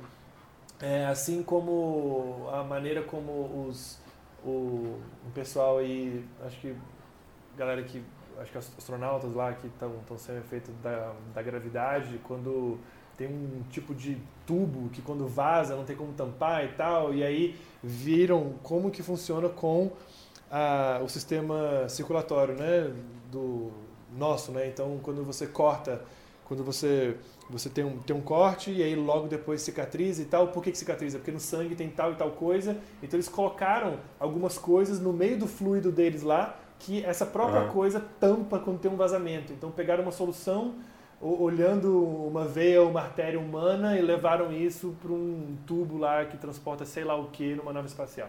Muito louco, né? Quando, quando você começa a né, é, interagir essas áreas e isso que você falou dessa matriz, né? Você pensar como que você pode usar uma coisa de um, de um, de um lado para solucionar um problema lá do outro lado, né? Que você nunca tinha pensado Sim. antes. Muito legal. Beleza. Uh, então tá. Então aí sábado acabou com a conferência do Rune, que foi, que foi muito bacana. E assim, eu tô falando resumidamente, tá? Após cada dia, quando acaba a conferência, o pessoal vai, vai dormir? Claro que não. Fica todo mundo lá no restaurante, trocando ideia. E aí nesse evento teve coisas diferentes. Tinha uma fogueira e tinha s'mores. Quem não sabe o que é s'mores, é um negócio que americano gosta de comer. Cara, não gosto daquilo. Eu, eu não sou muito Não doce. sei o que é. É, você pega marshmallow, derrete lá na fogueira e bota entre com chocolate é, entre dois biscoitos doce e aí faz tipo um sanduíche de marshmallow derretido com chocolate. Aí todo mundo ficava lá na fogueira e aí tem fotos disso, tipo o Daniel Garcia lá procurando um graveto, todo mundo assim, aqueles mágicos lá esquentando marshmallow, cara, muito muito muito louco, né? Então, tinham várias outras atividades, e aí, é, umas criações. Esse era o momento que as pessoas mostravam algumas coisas delas. Tem um, tem um cara que ele fez um gimmick que, que a, o Vanish Inc. já vai produzir em breve aí, e já vai estar tá à venda. Ele faz uma. Ele faz uma, uma, um teletransporte de moedas, um, tipo um three, three coins across, né? De uma mão para uhum. outra. O three fly, né? Coisa assim. Mas aí a última moeda Aí depois ele faz para uma taça, depois ele bota a taça na mesa, taça de vidro na mesa, já com duas moedas lá, lá dentro, e a terceira está na mão dele. Mentira, nem tem duas moedas. a taça está vazia em cima da mesa e a terceira moeda está na mão dele. Aí ele, a moeda some e aí, pá, ela cai dentro do. faz aquele barulho né, de uma moeda caindo dentro de uma taça, só que uhum. a taça está na mesa, ele está longe da taça. Aí ele fez todo um sistema numa caixa de baralho que tem que ficar 20 centímetros dessa taça. E aí a caixa de baralho lança, cara, uma moeda, ela, ela abre um alçapão e a moeda sai lançando e aí o alçapão fecha. Ele fez todo um eletrônico lá, muito louco. Então esse era o momento que a gente, né, que as pessoas mostravam coisas e conversavam mais, trocavam ideia. É, então assim, após cada conferência dessa, sempre tinha muita coisa valiosa também acontecendo. Como é de, de se esperar nos congressos de mágica, nos eventos de mágica, né? Então, então domingo, domingo foi um dia que teve o passeio das cachoeiras e, e né, fomos ver lá os bichos preguiça, aquelas, os animais típicos lá da, da Costa Rica e tal. E aí voltamos, almoço, e aí teve essa aula de yoga com a, com a Tina Leonard. Dessa atividade foi a única que eu não participei, eu estava lá com o pessoal, a gente ficou no restaurante lá trocando ideia sobre um método de memorizar pretos e vermelhos eu estava falando, né, que esse, esse Thomas, um cara da Hungria, em breve vai estar, tá, ele está trabalhando no Acre pro, pro, pro FISMA. E aí logo depois teve uma coisa muito bacana, tem um cara, um mágico da Costa Rica chamado Diego, Diego Vargas. E ele ele ele é o representante na Costa Rica desse projeto que é o Mágico Sem Fronteiras, Magicians Without Borders. E tem vários, alguns países já, Índia e tal. Uh, e aí ele está fazendo essa parte lá na Costa Rica. Foi até legal, eu, a gente conversou muito. Eu falei que eu tenho interesse em fazer, em ajudar né, no, no, no Brasil. Falei algumas ideias que eu tinha e tal. E aí ele, cara, muito bacana o trabalho que ele está fazendo. E ele trouxe seis, uh, seis crianças dessas que participam desse projeto do Mágico Sem Fronteiras, que é um projeto de. O nome já fala, né? Dá para entender, tipo Médico Sem claro, Fronteiras. Claro. Né? Para ajudar é, crianças que não têm condição financeira, que não têm acesso, que não podem pagar. E, e cara, algumas crianças lá, é, assim, ele contou a história de um, de um, de um menino, porque uma das condições para você participar do, desse projeto é você estar tá na escola. Então tem um menino lá que estava pensando em sair da escola para ajudar os pais na nas finanças, né, com, com, com, com, dinheiro em casa, então ele ia, ele ia sair da escola para já trabalhar. Um menino com 11 anos, 10, sei lá. E aí um dos motivos que ele não fez isso foi para continuar no mágico, nesse projeto do Mágico Sem Fronteiras, porque se ele saísse ele perderia o, o, direito de, porque uma das condições, né, que eles falam é que você tem que estar na escola. E cara, crianças assim muito bacanas, muito, poxa, muito humildes e mostrando números mostrando o que, que aprenderam. Então teve um lá que, que chegou. E tinha, tinha mulheres também, inclusive era metade metade, tinha três, três meninas e três meninos. Aí fizeram lá uma rotina com Gypsy Thread, teve um menino que fez uma restauração do guardanapo, a outra fez uma, um número com ases. É, e muito legal ver o sorriso no rosto delas, enquanto elas estavam animadas. Eu fiquei pensando, será, será que eles conhecem as pessoas que estão aqui, será que eles têm noção que eles estão fazendo? Quem está na frente? É, não, eles estavam tá fazendo, estava sentado na frente dele, Mike Kavanagh, estava sentado o Daniel, cara, todo mundo e todo mundo aplaudindo muito, assim, o cara ele fazia um negócio simples lá, um Force em Cruz lá, que era um Eyes, não sei o quê, todo mundo aplaudia, dava maior energia para eles. Então eles estavam assim muito felizes e, cara, muito muito bacana. Então teve esse momento assim de uma de um intervalo ali a, o, o Dani da Ortiz pegou um baralho, fez umas coisas para eles depois e tal. E, e aí os meninos estavam mostrando. Então teve esse momento com os Mágicos Sem Fronteiras. E aí logo depois teve, da mesma maneira, teve o Evening with Paul Virgil, né? Teve o Evening with Dani da Ortiz. Essa parte eu pulo, porque não tem muito o que dizer. O Dani todo mundo já sabe que é sempre muito bom, sempre um sucesso. As coisas Sim. que a gente já conhece, né, que já, já se viu aí, mas sempre muito bom, muito, muito divertido, muito engraçado, a interação com ele com as pessoas. E novamente eu fui, eu estava bem ali do lado, eu fui um dos que ele chamou para estar tá ali, então foi muito bacana poder estar tá como espectador ali do lado, né, ficar de olho nos lappings, nas coisas. foi muito legal. muito bacana. Então sobre o Dani, deixa eu ver, não tem nenhuma... É, o Dani foi, foi o Dani, muito bom, muito bom sempre, né, foi ótimo.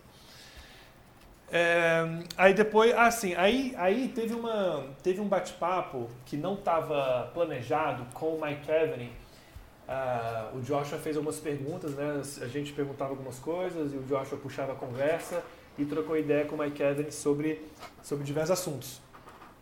Inclusive, falando sobre isso, eu acabei de esquecer de uma história do Jimmy Gripple, que o Paul Virro contou, daqui a pouco eu conto. Mas aí o Mike Evans contou várias coisas. Então, primeira coisa que ele fez a ele fez a rotina com, com, com os cabides, né? O Power of Darkness. E aí ele fez de uma maneira diferente lá. Ele contou a história que ele fez lá no, no, no IBM é, numa conferência lá, e quando ele terminou, veio um cara parabenizar ele, dizendo que, que gostou muito e tal, não sei o quê. Aí ele falou, não, sim, obrigado, mas na verdade não é uma rotina minha, uma variação, eu mudei tal e tal coisa de uma rotina que é do John Bababá. Aí o cara, sim, eu sou, eu, eu sou o John, por isso que eu tô, por isso que eu tô vindo falar com você. muito legal. E aí, cara, ele, ele fazendo rotina, bem, o, o Mike, o Mike Kavanagh, é, para quem está ouvindo, quem não sabe, o Mike Kevney, inclusive é marido da Tina. O Mike ele é uma ele é uma enciclopédia da mágica. Ele tem um conhecimento é, extraordinariamente grande sobre história da mágica, sobre grandes ilusões, sobre é, mágica, sobre stage magic, né? Ele tem ele sabe muito, ele sabe de tudo, eu acho, né? Sim. E a gente fazendo perguntas e e quando ele faz e ele fez também aquela rotina do do 6B Repeat, né? Que no final aparece a nota grande, né? Uhum. Quem não viu, ele faz na própria conferência da Peregrine Magic também, vá lá e veja. E eu gosto de ver o Mike fazendo é, mágica, inclusive eu vi ele, passei uma semana lá no Magic Castle e eu vi ele apresentando várias vezes. E cara, é. É. Como eu digo, é algo ali que assim. É muito bem é, é, é, um timing perfeito, é uma execução perfeita, é um, é um encaixe da gag no momento certo. E não é à toa, não é à toa. Ele tem muita experiência, ele tem anos de mágica, ele já fez aquilo milhares e milhares e milhares e milhares de vezes. E a gente até conversou sobre isso. Ele falou: olha, para você poder pegar o próprio Joshua fez essa pergunta, né? Porque ele falou: olha, quando eu, faço um show hoje, amanhã eu já mudo muita coisa, depois eu já mudo muita coisa. Todo dia eu mudo. E eu vejo você fazendo mágica e eu gosto tanto. Inclusive, o Mike Kevin fez mágica no casamento do Joshua J, pra quem não sabe. É, o Joshua falou: cara, eu gosto tanto que eu até te convidei pra você poder fazer o seu show lá no meu, no, no meu casamento. E eu fico surpreso porque é, é, é tudo assim: a, a gag, ela. Você, você não faz uma gag pra para as pessoas, sabe? Não é uma gag que pode ou não funcionar. Quando você faz uma piadinha, quando você faz alguma coisa, ela vem para destruir. A plateia derruba, né? E o McKevin falou sobre um pouco desse processo, que o processo de writing, na verdade, é rewriting, né? Isso, inclusive, é uma coisa que o Pete McCabe é, fala nesse livro dele, Scripting Magic. Eu comprei esse livro, uma recomendação do Jeff uh, McBride, numa, num workshop que eu fui dele lá no Flasoma 2009, e o Jeff McBride falou, compre esse livro, é um cara que não é muito conhecido, ele é, nem é mágico profissional, é Pete McCabe o nome dele, uhum. e o nome chama Scripting Magic. Isso. Então, é só fazer, fazer o jabá aí, tá, tá na lista aqui, já fiz anotações, é um dos próximos assuntos aí do de, de episódio de podcast, é sobre isso, sobre script, né, sobre roteiro e tal. É, muito importante, perfeito. E o, nesse livro Scripting Magic, é, inclusive, o Cassandra Quandary, esse número do, do Guy Hollingworth que eu falei, o script está inteirinho lá no, no, nesse Scripting Magic. Então, para quem quer ver em detalhes, está lá. Tem o volume 2 desse livro, né? Oi? Tem o volume 2, sabia? Tem. Ah, é? Não, não sabia. É, mas eu não tenho. Mas é esse tempo que eu vi que tem outro volume. Depois de muito tempo foi lançado o volume Nossa, 2. não sabia. É, o livro Scripting Magic, ele é escrito pelo Pete McCabe, mas ele é uma coautoria ali, né? Tem vários participantes. Então ele pega, ele pega, enfim, tem rotinas muito conhecidas do Max Maven, do, é, várias pessoas ali. É, tem artigos, em, só pra saber, tem artigos, entrevistas com mágicos falando sobre a importância de script e tal, mas é, também tem scripts de mágicas. Tem o texto, palavra por palavra que os caras fazem, né? Pra poder analisar ali, né? Por cada é, é bem legal. Exato, exa exatamente. Não, muito bom. Um dos livros que eu mais gostei de ler, assim, que vale realmente muito a pena. É, e aí, e aí, então vamos lá, algumas coisas interessantes aqui, né? O, o Mike Kevney, o, o, Power of Darkness, muito, muito, muito bem feito. Uh, ele fez as outras coisas falou um pouco sobre. O Mike Kevney falou: Eu nunca criei nenhum número e provavelmente nessa altura do campeonato, né, com mais de 60 anos, provavelmente eu nunca vou criar. Então, de onde vem a originalidade, né? Aí o Joshua perguntou, né? Então tá, então como é que se... Aí ele falou sobre isso, aquela questão que a gente, né? até tem um vídeo lá no curso de introdução lá do Mágico Online que eu sempre é, to, toco nesse ponto. Às vezes a, a, originalidade, a criatividade não é exatamente você criar um número, é você botar um pouco de si, você faz alguma modificação porque tem mais a ver com o seu estilo de, de apresentação, com o seu personagem e, e por aí vai. A gente consegue ver muito isso na performance do Mike Cavaney. Ele pega coisas, ele pega um impossible location como uma nota assinada e que aparece no no cigarro, no charuto, no, no charuto né? No charuto, e aí ele faz de um jeito diferente que ele fazendo é, é ele, mas ele não criou esse número, né? Então, a gente, a gente, conversamos muito sobre isso, ele falou como é importante ter um, um personagem e não e aí tem essa questão, o que é uma persona, o que é um personagem, diferente de persona para personagem, não vamos entrar muito nesse mérito, mas ele disse é, isso assim, nem, nem todo mundo, nem todo mundo é um, inclusive é, é minoria, né? Que é um é, Rudy Kobe da vida, né? Que é um cara claramente que é claramente um personagem um, criado, sim, carregado. Um personagem ali, o ato, o seu ato com o Alejandro, por exemplo, né? Você está claramente ali, vocês estão até a, a maneira de se vestir, todo, né? Tá tudo, né? Claramente é um, é um personagem ali. E pessoas, até eu me enquadro nisso, você nos seus shows do dia a dia que não sejam, né, com, Sim. né, com você, você Juan fazendo mágica também, o próprio Joshua Jay também. É, não, não é algo ali caricato ali nesse sentido, então é você. Então, afinal de contas, que é, você no palco deve ser você ou você deve ser você deve se modificar? E, e ele, e ele falou algo. É, o, que eu, o que eu falava antes, antes de ouvir o Mike Kevin falando o seguinte: o palco é o momento que está mostrando o melhor de si, né? Todo mundo tem, tem virtudes, tem defeitos e tal, e no palco a plateia vê o melhor de você. Então ela vê, ela não vai ver o, o Juan é, estressado, ela, quer dizer, depende da rotina, mas ela não vai ver o Juan puto no trânsito, ela não vai ver o Juan, é, né? Enfim, como a gente claro, é a versão melhorada pessoal, de si mesmo. Várias né, coisas acontecem. Fala, é, ela tá vendo o Juan com a melhor empatia, sorridente, engraçado e tal. Mostrar o melhor de si, né? Seja a me melhor versão de si mesmo, né? Isso que você mostra no palco. Ele usou uma, uma metáfora interessante, que é o seguinte: imagina um termostato, tá? O, você, no dia a dia, o melhor de você é 10, você botou no 10. Então, quando você está naquele dia assim, que você está incrível, você está no 10. No palco, bota 11. Aumenta um pouquinho mais. Então, você, você pega o seu, o seu termostato ali, deixa ele mais quente um pouco, sabe? E quando você tem uma, uma, um personagem, né? Quando você tem uma... E, de novo, não me entenda como sendo exatamente algo eh, necessariamente caricato, né? Quando você sabe quem que você é ali perante a, a plateia, perante os espectadores, você ganha duas coisas. Você ganha uma atitude e você ganha um ponto de vista.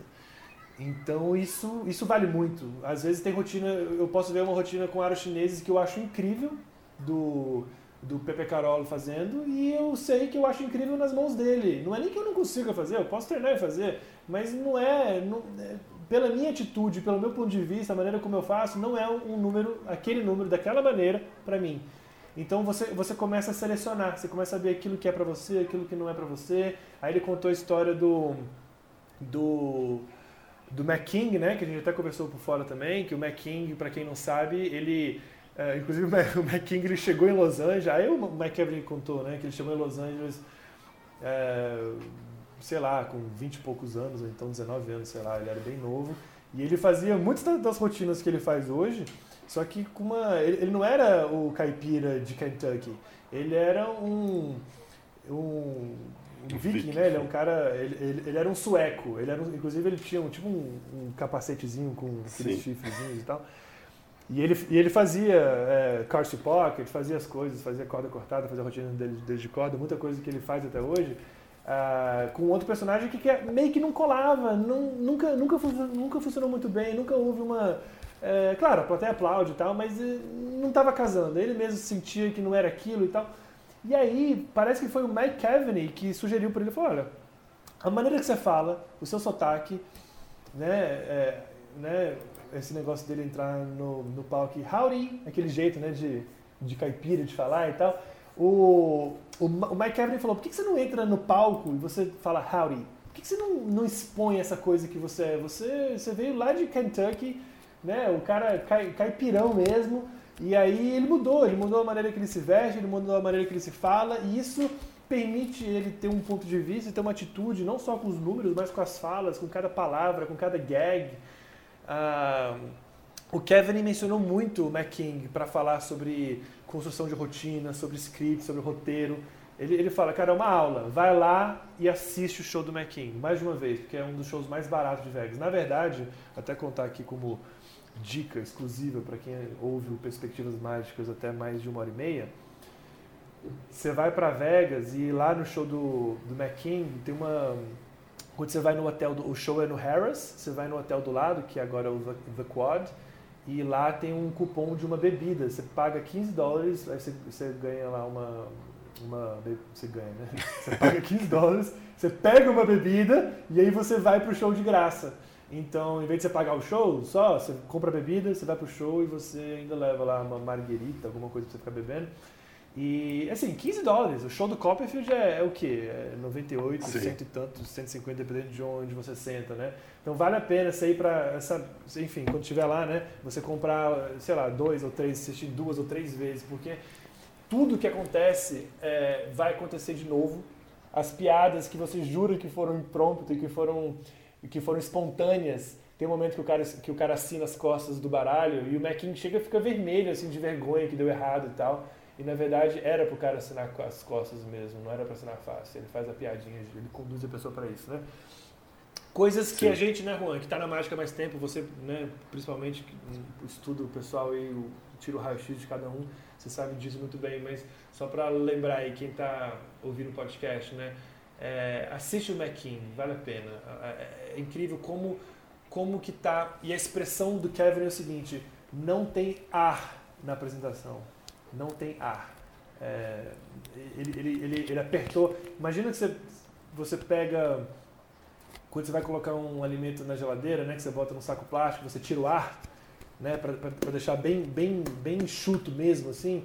O, o show do, do McKing não tem mais ar. Tudo que era bobagem, tudo que não funcionava, tudo que não era necessário já foi cortado anos atrás. Então, tudo, tudo que ele fala, cada segundo é muito importante. E é uma aula. É, ele fala sempre, né? Sempre que a gente, quem escuta a entrevista com ele, ele fala.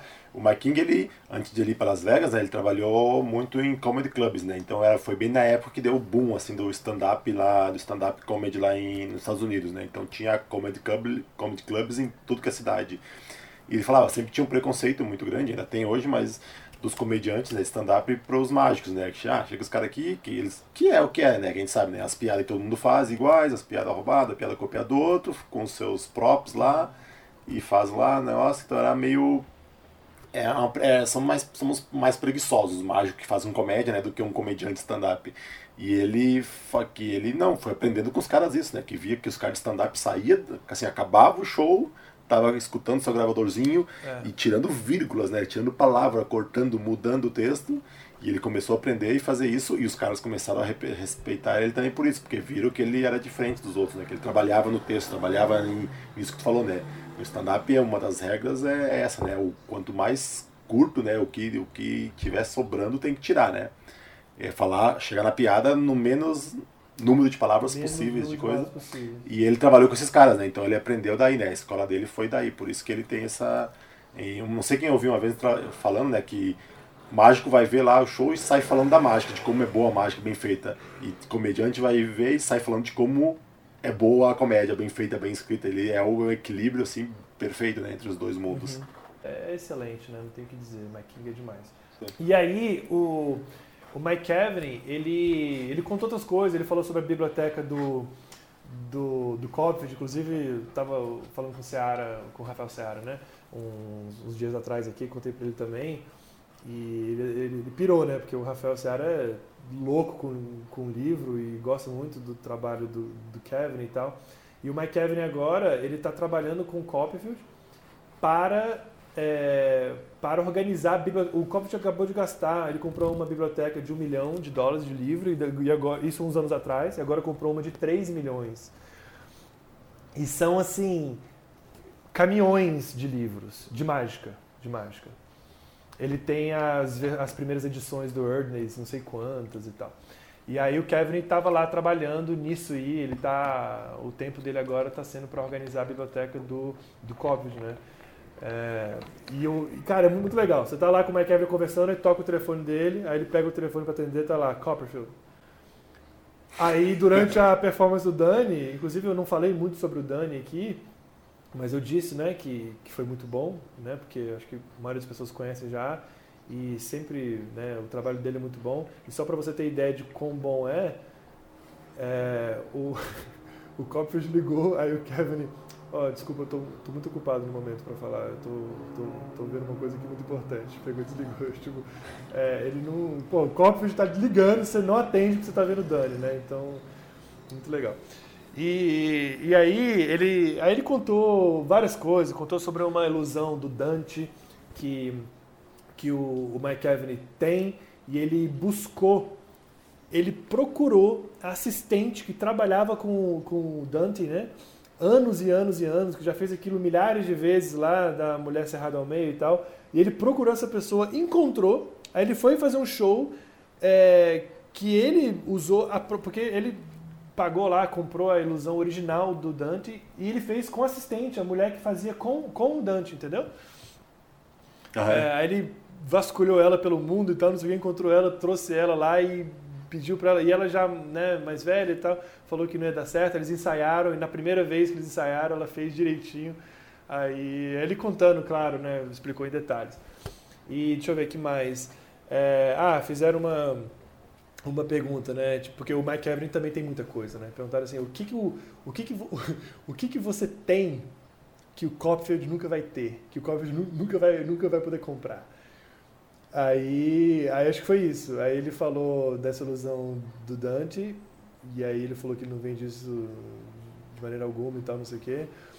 E aí alguém fez alguma piada, botou uns números lá e tal. Ele falou, é, por esse preço eu vendo. Tipo assim, porque o Copfield, o Copfield ele, ele realmente compra, né?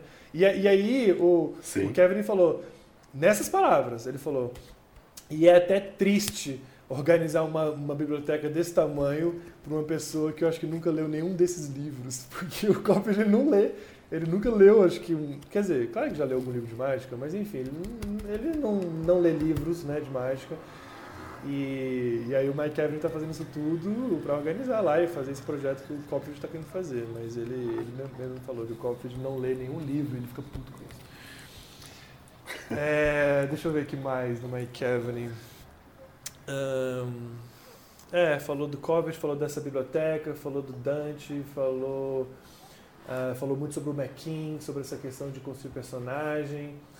É, mencionou alguns livros que, é o, que, são os que ele mais gosta, falou algumas coisas lá. Ah, eu, só para re, recapitular antes que eu esqueça, teve uma história do, do Paul Vihel sobre o Ginny Gripple. Ah, tá, isso. é, o, o, o Ginny Gripple, ele, ele é um mágico que nasceu na, na Itália, se não me engano, e foi, foi para os Estados Unidos ainda mais, mais jovem, então ele fez uma carreira, ele, ele foi o...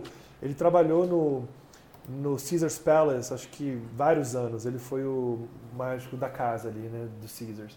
E aí ele estava numa num, num show para pessoas assim muito importantes lá em Vegas. Acho que sei lá o dono de uma rede de cassino, não sei o quê. Era uma coisa bem intimista assim, com pessoas super importantes e tal. Ele foi convidado para estar tá lá e ele fez a rotina da carta do card on ceiling, né, da carta assinada no teto e quando ele terminou, ele falou pro cara: a carta fica aqui, mas só até quando você quiser.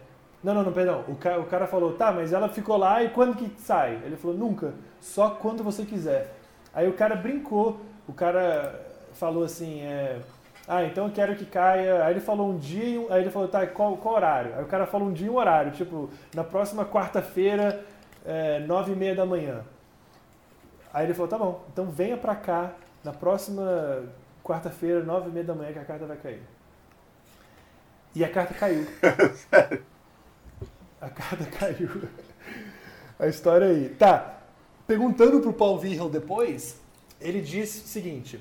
É, não era na casa de ninguém, era num, num cassino lá, numa, num local que ele trabalhou lá na casa durante 20 anos, então ele tinha controle sobre o ambiente e tal.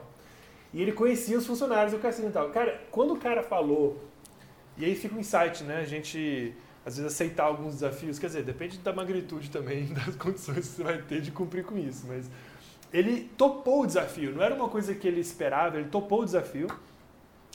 E aí, como é que ele fez para cair? Ele ele, ele tinha o contato de quem, de quem trabalhava ali e tal, não sei o quê. Então, uma das pessoas que fazia manutenção da laje, de alguma coisa assim, ele mapeou assim onde que a carta tava e eles fizeram, cara, tipo, o, o, teto não é laje de concreto, né? Esses tetos de, sei lá, mais finos Sim. e tal, tipo de, de um auditório, não sei. E aí furaram lá de cima e quando chegou no horário, o cara simplesmente, esse contato interno que ele tinha, ele combinou com a pessoa, de dar, sei lá, pegar algum algum objeto pontudo e tal, para chegar na carta e, tum, e dar, um, dar um cutucão assim para a carta realmente cair de lá, Sim. sabe? Foi isso que o Paul Virham me falou. Então ele, ele fez contato com alguém interno no Caesars Palace para derrubar essa carta no dia e no horário exato que o cliente lá pediu. E era um cara incrível lá, era um, dos donos lá e tal. Então, quando essa carta caiu, ele meio que renovou o contrato por mais uns anos, sabe? Uh. Então, fica aí a, a, a, história. Que não duvido que aumentaram várias coisas. Pode ser, mas não importa. O importante é a história, mesmo não seja verdade. Tem a história também do, é. do David Berglas. Uma vez um jornal, não sei se você conhece, de um jornal mais, que era mais importante na época, eu acho, lá, na, lá em Londres, na Inglaterra. Aí falaram que ela ia propor um desafio para ele, que o cara ia esconder algum objeto em qualquer lugar da cidade ele tinha que encontrar. Né? Tipo aquele número de, de segurando o pulso, acho que ele deve ter visto isso no, no show e falou, ah, mas consegue fazer isso em grande escala, esconda alguma coisa no lugar da cidade e se, e se conseguir, beleza, a gente vai te dar publicidade, primeira capa do jornal, coisa, mas se não der certo, ou se a gente descobrir como você fez, também tinha isso. A gente vai colocar tudo isso no jornal. E o David Bregas, aham, tranquilo, aceito. E obviamente na hora ele não tinha a mínima ideia de como fazer. Mas ele pegou e topou, pra depois se virou pra fazer. E fez, e fez. Está no livro dele, é muito bom. É. Que é legal, essa, essa história Eu não, sou, não tenho muito esse perfil, não. Topou o é. desafio. Se você topou o desafio, agora se vire para dar certo, né? Então, bem, esse, esse foi no final de domingo, aí depois acabou, aí ficamos até a, a noite, bem, era o último dia, né? Segunda-feira todo mundo já ia embora e tal. Então a conversa obviamente se, se, estendeu até altas horas, aí teve de novo fogueira e tal. E aí, enfim, o Retreat foi isso, foi um evento. Não, calma, teve os troféus aí, tu poucos... foi premiado, não foi? Ah, tá, então, pois é, no, no final entregaram os troféus, o Ben Earl ganhou o troféu de quem mais deu trabalho pro, sem propósito nenhum. Inclusive, ele pegou o troféu dele e jogou na, na piscina. Ele pegou o troféu, o Andy entregou pra ele e pum, jogou pela piscina, né? É, e aí, o, enfim, né, o, o Stephen, esse cara que eu falei dos cassinos, ele ganhou o troféu de, do Multiple Income Guy. Porque, cara, o cara além. O cara tem várias fontes de renda. Além de fazer um cassino, o cara aluga, tem casas alugando pelo Airbnb, ele compra Tesla, aquele carro Tesla, né, do, do Elon Musk lá, e ele, e ele aluga o Tesla, e enfim, aí, aí eles estavam dando prêmios assim por né, competências e tal. Aí eu ganhei um prêmio muito importante de pior marido, ganhei um troféu de Worst Husband por ter trazido minha esposa durante uma lua de mel para um evento de mágica. E a Lizzie ganhou um outro troféu de Best Wife por ter ido numa, num evento de mágica, se submetido a isso durante uma lua de mel. É, então foi isso. Aí depois acabou e aí começou a lua de mel. Quer que eu te conte? Não, te conto. pode deixar. Foi isso, foi isso. É...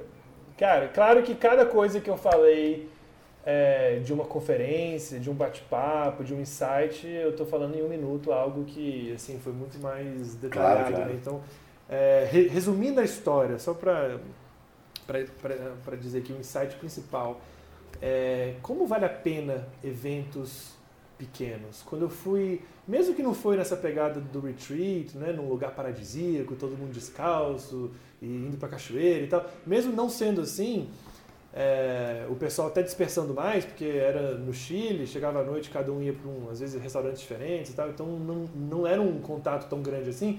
Mas, cara, muito bacana, você tá ali com no congresso de 40, 50 pessoas podendo é, é, passar tempo de qualidade com essas pessoas, né? E isso às vezes não acontece em eventos maiores, é mais difícil pelo menos. E foi, foi demais, eu adorei, foi uma excelente viagem. Uh, por todos esses motivos, foi um, uma excelente iniciativa do, do, do, Josh e do Andy, deu super certo, uh, muito bom. Muito é, bom. então bom, nem adianta mais, né, porque já tá, já tá lotado, mas só para o pessoal saber, né, o próximo é na África do Sul, né, é, o próximo é na, na, África do Sul e o Guy Hollingworth, né, que eu falei muito dele aqui, ele é um dos que vai estar lá, com o Daniel Garcia também. Ah, já tem a lista de atrações? É, eles, eles falaram só, só dois, então Joshua J. Andy Gladden, né, que vão estar, e aí Daniel Garcia e, e o Guy Hollingworth. Mas o interessante é que, é, até pelo preço né, desse evento, as pessoas que vão são pessoas muito comprometidas, né? É, o valor foi 1.500 dólares, agora está 5 mil dólares. Então isso é diferente de qualquer tipo de, descrição de congresso de mágica por aí. Então o pessoal está é, aproveitando cada segundo. É esse, o pessoal esse tá que vai esse da África do Sul, é num lugar que é hotel, não sei o que, custa 10 Cara, mil é um dólares, hotel, né? É um hotel maluco, assim, é algo, assim, passa até do luxo. Eu, eu particularmente, eu acho até é, que até chega a inviabilizar por causa do preço, né? Poderia ser algo mais Lá na Costa Rica já, já foi incrível e foi 1.500 dólares. Então você imagina, 5 mil dólares vai ser algo. Pegar um, um, um, espaço incrível lá. E aí, claro que lá os passeios aí vai ser safari e tal. Então eles já, já avisaram que também vai, as atividades vão ser permeadas com outras coisas também. É, é isso, é, dois, é 2020 na África do Sul. Pois é, mas está lotado já, né? Mesmo quem tivesse essa, é, essa, é. Essa não, não, esgotou. Nem rola mais, né? É, esgotou, esgotou, rapidinho, né? Esgotou rapidinho, né? Eles, eles falaram, falaram que, ia, que ia abrir, então o pessoal estava esperando, tá, não sei o que, esgotou. Porque acho que são 40, 40, agora aumentaram um pouquinho, 40, 50 vagas, 40 vagas, uma coisa assim. Sim. Mas beleza, cara. Vamos, eu, como eu falei lá no começo, eu quero fazer depois, a gente vai ter um, bater um, marcar uma hora aí para fazer uma entrevista contigo, um bate-papo pra gente falar do teu trabalho, da tua carreira, falar do Magic Online, mas só para falar rapidinho, que tu citou aí no meio, e, então, para quem não está ligado, o Magic Online né, é, o, é, a plataforma lá de ensino online e tal, mas tu está fazendo agora, só para falar desse especificamente, tu está gravando ainda né, uma enciclopédia né, de cartomagia, né? É, é Que é um dos cursos que vai ter lá dentro, né?